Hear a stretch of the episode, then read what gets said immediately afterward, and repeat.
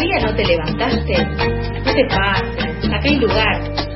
Hasta las 13, pasadas por alto en FM La Tribu.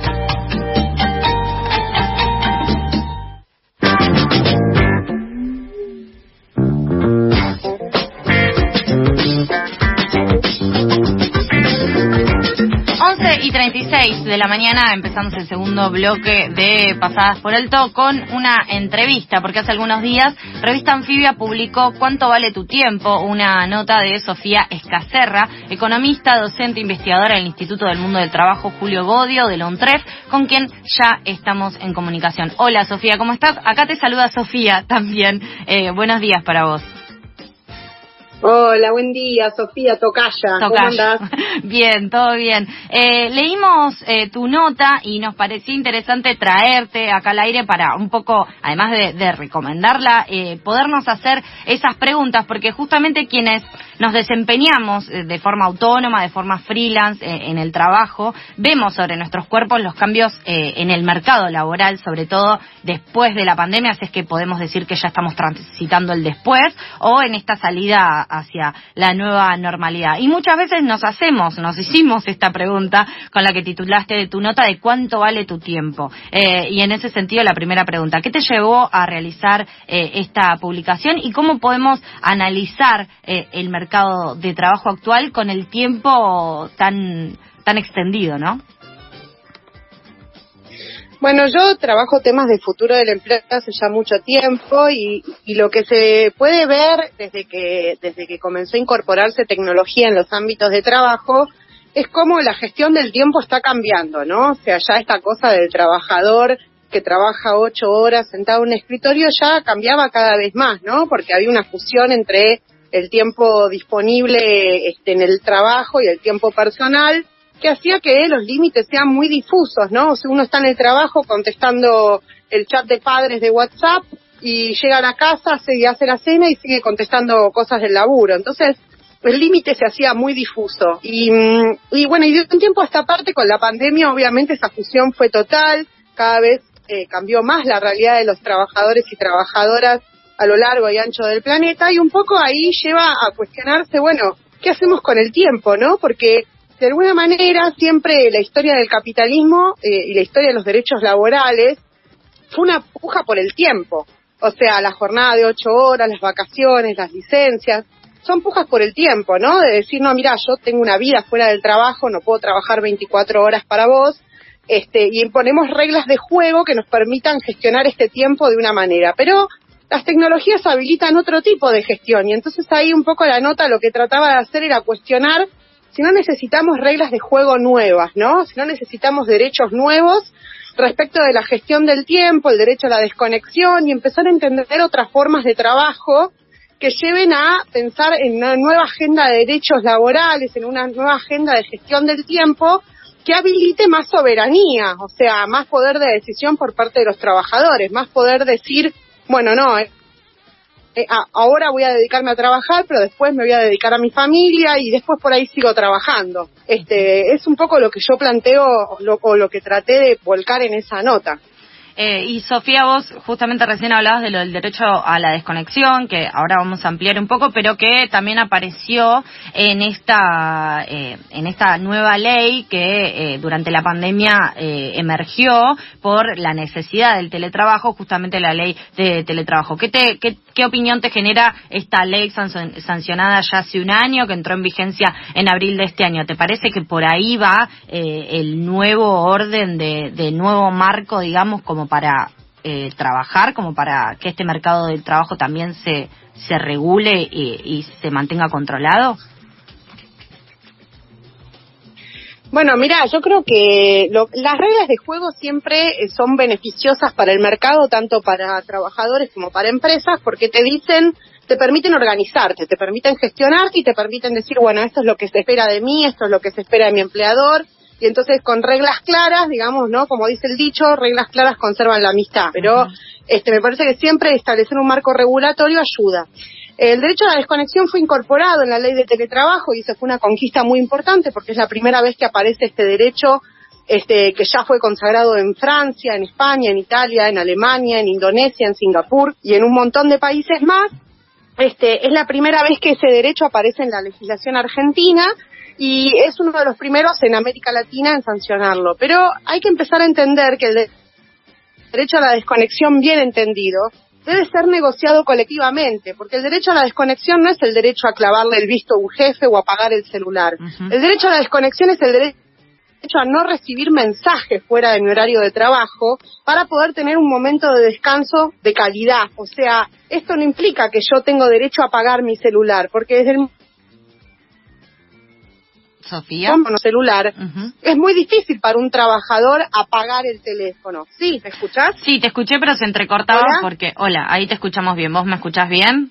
Sí, es muy es, muy mala la, calidad de la llamada. Disculpa, sí, yo también te escucho entrecortado a vos. Bueno, vamos a, em, tratar de, seguir. Ahí ya te escuchamos bien. Pero sí, claro, no es una acción individual. Eh, claramente porque uno apague su celular, eso no va a cambiar las reglas del juego, digamos.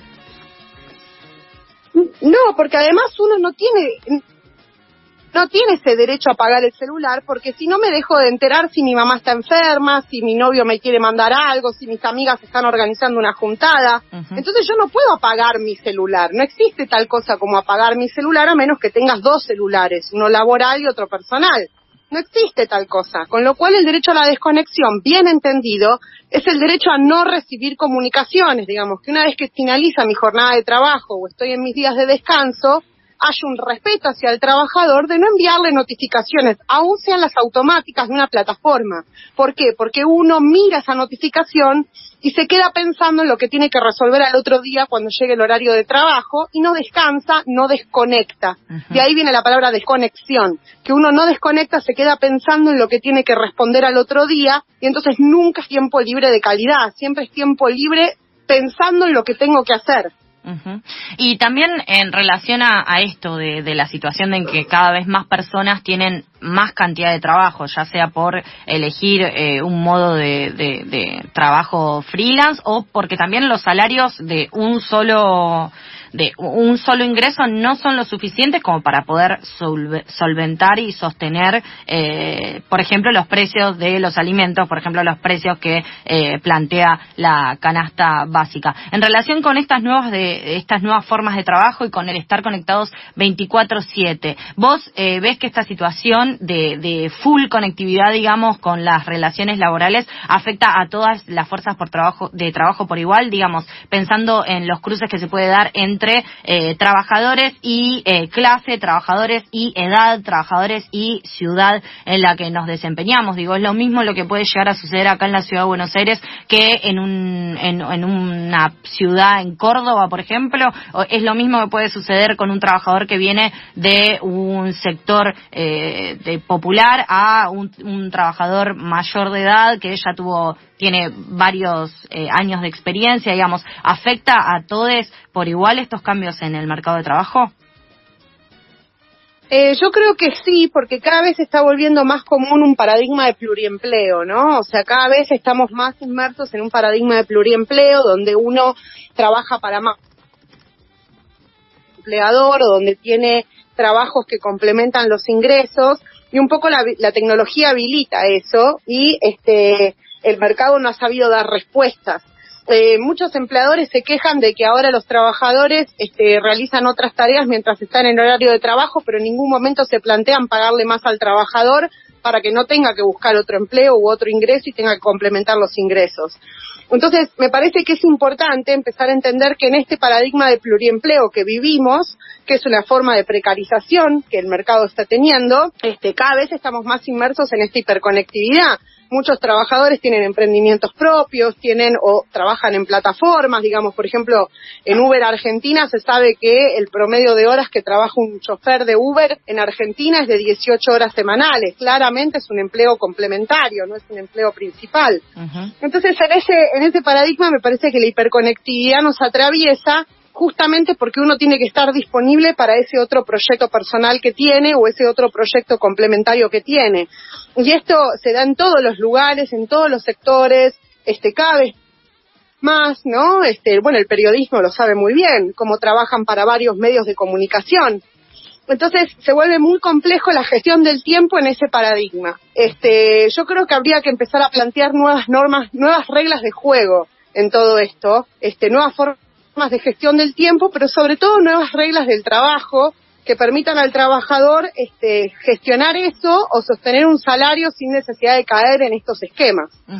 Mientras tanto, también estas transformaciones se están dando, pero eh, muchas veces quienes quienes eh, quizás no están tan atravesados por la cuestión tecnológica en las tareas cotidianas, eh, no, no se le presentan, pero siguen eh, dando propuestas con recetas antiguas. Por ejemplo, este fin de semana se armó una controversia porque en el diario Clarín salió una nota que se titula Cerrado por falta de personal, el nuevo problema de los bares y restaurantes que no consiguen empleados. Y quienes conocemos un poco el sector de la gastronomía y sabemos en qué condiciones precarias y de explotación trabajan, nos parece raro que lo planteen como nuevo problema, ¿no? Eh, también eh, dentro de esto y en estos límites que son difusos, como vos decías, hay algunas propuestas que eh, se plantean también eh, eh, y que se ven como en un terreno fértil para presentarte, para presentarse y para desarrollarse, como fue la propuesta de Juntos por el Cambio de eliminar indemnizaciones. Eh, es decir, estas mismas recetas que se siguen aplicando, finalmente lo que terminan haciendo es coartar los derechos de, los trabajadores, ¿no? en ese sentido, ¿qué opinión te merecen estas estas polémicas que estuvieron surgiendo? Bueno, es, es un poco lo que, es un poco siempre la discusión, ¿no? Y de hecho el último Nobel de Economía que salió anteayer va en esa dirección eh, de refutar esta idea de que, el, de que el trabajo es un costo y de que ese costo hay que llevarlo al mínimo y que el trabajador de manera sumisa tiene que aceptar cualquier tipo de condición de laboral, ¿no? Que tiene que decir, sí, está bien que me bajen el salario y voy a seguir trabajando por dos mangos este, el último Nobel de Economía lo que hizo fue demostrar que con suba de salario no hay disminución del empleo, o sea, que no importa si el trabajador gana menos, eso no lleva a las empresas a contratar más o contratar menos, porque en definitiva las empresas contratan si hay ganancia para rescatar, o sea, si hay trabajo. Eh, no importa si el salario es bajo o alto y justamente va a haber más trabajo cuando los trabajadores tienen más plata en el bolsillo. Entonces salen a consumir, salen a tomarse un café, se toman un taxi, van al teatro. Y ahí es donde hay más empleo, digamos. Si todos nos quedamos encerrados en casa, ya sabemos lo que sucede. No hay trabajo para nadie, que es lo que vivimos durante la pandemia. Con lo cual, el costo laboral, para mí, es, es, eh, es ridículo debatir eso. Es realmente ridículo y está demostrado por el último Nobel de Economía.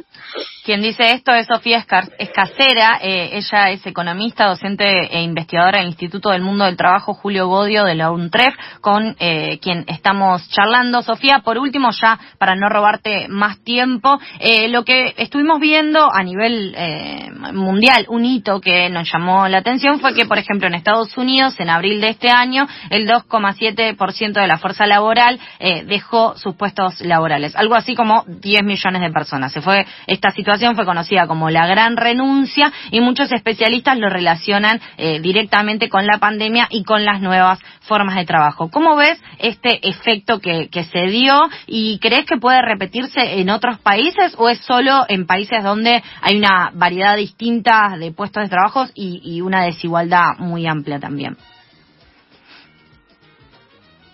Bueno, yo creo que el post pandemia nos va a traer rebrotes muy importantes de, empleo en todo el mundo y de hecho ya está teniendo eh, efecto en todos lados el rebrote post pandémico que para mí va a ser este también un momento de mucho auge económico en el sentido de que de que mucha gente que estaba guardada sale, empieza a consumir, empieza a salir y eso genera empleos, lo que decíamos antes. Eh, creo que Argentina no va a ser, eh, no va a estar exenta de, esa, de ese fenómeno, pero claramente sí, eso puede llevar a nuevas formas de trabajo que sean más precarizantes y hay que tener un poco de cuidado con eso y un poco de cuidado sobre todo con esto que te digo de la gestión del tiempo, porque no hay que olvidarse que nosotros venimos de un paradigma de pandemia donde muchos estamos limados, ¿no? Con el cerebro quemado, con el síndrome de agotamiento crónico, muy cansados, y estas nuevas formas de trabajo por ahí pueden plantearse como una fusión total entre el tiempo privado y el tiempo público que lleven a los trabajadores a la autoexplotación, en un sentido de que este, como la pasé tan mal, como tuve tan poco laburo, ahora trabajo el triple o el doble o el cuádruple para recuperarme. Y, y eso puede llegar a una segunda pandemia, que una pandemia de salud mental, ¿no? De falta de salud mental. Este, porque realmente estamos viviendo en un paradigma que no lo digo yo, es una enfermedad laboral tipificada por la Organización Mundial de la Salud, el síndrome de agotamiento crónico, que lleva a las personas a un desgaste y a un nivel de estrés tan importante, tan grande, que uno se siente desganado, con falta de, de, energía, sin ganas de vivir, con baja autoestima, este, y un, un montón de problemas de salud físico que pueden llevar ese estrés este, y ese agotamiento que tenemos los trabajadores por estar todo el día disponibles en nuestro teléfono celular para la fuerza de trabajo. Y esto es para todos los sectores, porque lo repito, aún el trabajador de la construcción que sale de la obra ya lo están llamando para preguntarle dónde dejó una herramienta de trabajo, como el trabajador bancario que este, no llega ni a bajar a la boca del subte, que ya lo están llamando para recordarle que mañana tiene una reunión a primera hora, esto es transversal a todos, sean teletrabajadores o no. No tiene nada que ver con el teletrabajo, tiene que ver con que se ha instalado una cultura de lo instantáneo y una cultura de la disponibilidad que está resultando muy nociva para nuestras sociedades. Sofía, es imposible no sentirse identificado con lo que con lo que describís. También mismo al leer eh, tu nota cuánto vale tu tiempo publicada en revista Anfibia, te agradecemos un montón el rato para poder ayudarnos a pensar y darnos estas claves para poder pensarnos a nosotros también como trabajadores dentro de este mundo laboral que cada vez tiene más cambios y que eh, no hay que descuidar eh, la gestión del tiempo y la gestión de nuestro tiempo. Así que te agradecemos un montón, te mandamos un abrazo grande. No, te agradezco a vos y mil disculpas por la mala comunicación. Salí afuera al patio a ver si mejoraba un poco, pero ni aún así. Así que no, pero te este, escuchamos. espero que se haya entendido. Sí, sí, te escuchamos bárbaro. Gracias, gracias por eso también. Te mandamos un abrazo. No, de nada, hasta luego, ¿eh? Chau, chau. Chau, chau. Pasaba Sofía Escacerra, economista, docente, investigadora del Instituto del Mundo del Trabajo Julio Godio de la con quien estuvimos charlando por eh, la nota que publicó en revista Anfibia, que se llama ¿Cuánto vale tu tiempo? Se la recomendamos, justamente eh, lo que trata es un poco de desentrañar y de ordenar eh, cómo vienen los cambios en, en, de trabajo en el medio de este capitalismo digital en el cual estamos absortos y bueno, justamente lo que se pregunta es cuánto vale tu tiempo y cómo eh, se complejiza este panorama y este modo de, de trabajar por la situación de la pandemia. ¿En qué momento se volvió aceptable que nos escriban por trabajo mientras disfrutamos de un asado en familia? es una de las preguntas que plantea Sofía, así que más que recomendada su entrevista. 11 y 53 de la mañana, seguimos con Pasadas por Alto, ahora vamos con más música.